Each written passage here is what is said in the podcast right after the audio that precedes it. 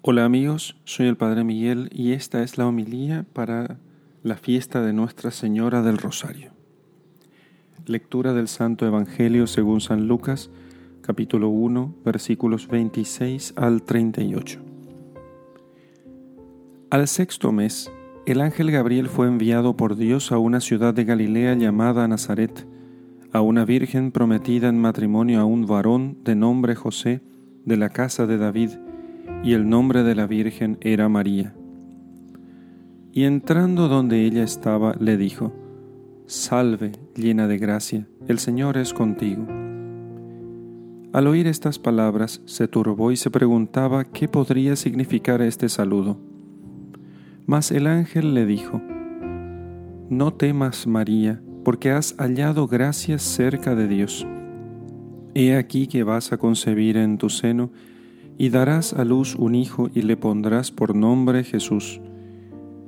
Él será grande y será llamado el Hijo del Altísimo.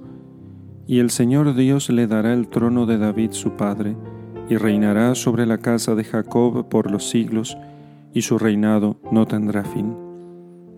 Entonces María dijo al ángel, ¿Cómo será eso, pues no conozco varón? El ángel le respondió y dijo, el Espíritu Santo vendrá sobre ti y la virtud del Altísimo te cubrirá. Por eso el santo ser que nacerá será llamado Hijo de Dios. Y he aquí que tu pariente Isabel, en su vejez, también ha concebido un hijo, y está en su sexto mes la que era llamada estéril, porque no hay nada imposible para Dios. Entonces María dijo, He aquí la esclava del Señor, séame hecho según tu palabra. Y el ángel la dejó. Palabra del Señor. Gloria a ti, Señor Jesús. Queridos amigos, celebramos hoy una memoria muy querida para los buenos católicos, la fiesta de Nuestra Señora del Rosario.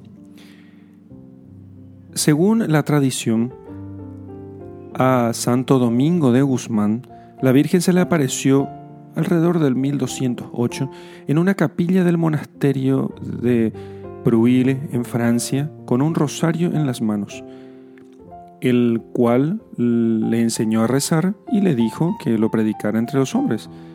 Además, le ofreció diferentes promesas referidas a ese santo rosario. Santo Domingo lo enseñó a los soldados liderados por su amigo Simón de Montfort antes de la batalla de Muret, cuya victoria se atribuyó a la Virgen María. Por ello Simón de Montfort erigió la primera capilla dedicada a esta advocación. En el siglo XV, la devoción al rosario había decaído y el beato Alano de Rupe declaró que la Virgen se le apareció y le pidió que reviviera esa devoción y que recogiera en un libro todos los milagros del rosario. Le recordó además las promesas que siglos atrás había dado a Santo Domingo. En el siglo XVI, San Pío V instauró su conmemoración el 7 de octubre, aniversario de la victoria de la batalla de Lepanto, en la que las fuerzas cristianas habían derrotado a los turcos que estaban invadiendo Europa.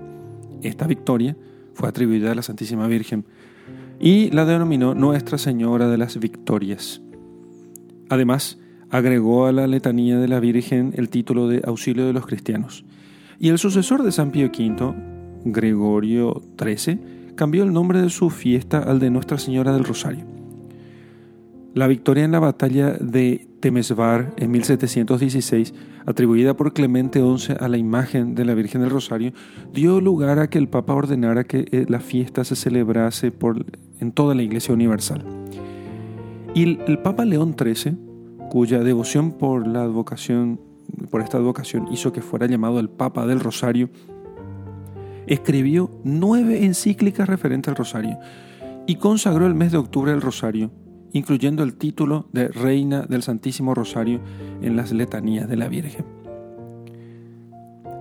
Como advocaciones, tanto la Virgen de Lourdes en su aparición de 1858 como la de Fátima en su aparición de 1917, pidieron a sus videntes que rezasen el rosario.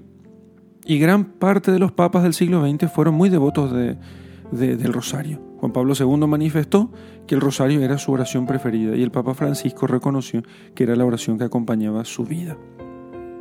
Recordemos algunas de las promesas eh, dejadas por Nuestra Señora a los pastorcitos en Fátima para los que rezaran el rosario. A todos los que lleven piadosamente el rosario, promete la Virgen, los llevaré a mi Hijo, los ayudaré en sus empresas, aprenderán a amar la palabra y la palabra los hará libres, ya no serán esclavos. Amarán a mi Hijo más y más. Tendrán un conocimiento más profundo de mi Hijo en sus vidas diarias.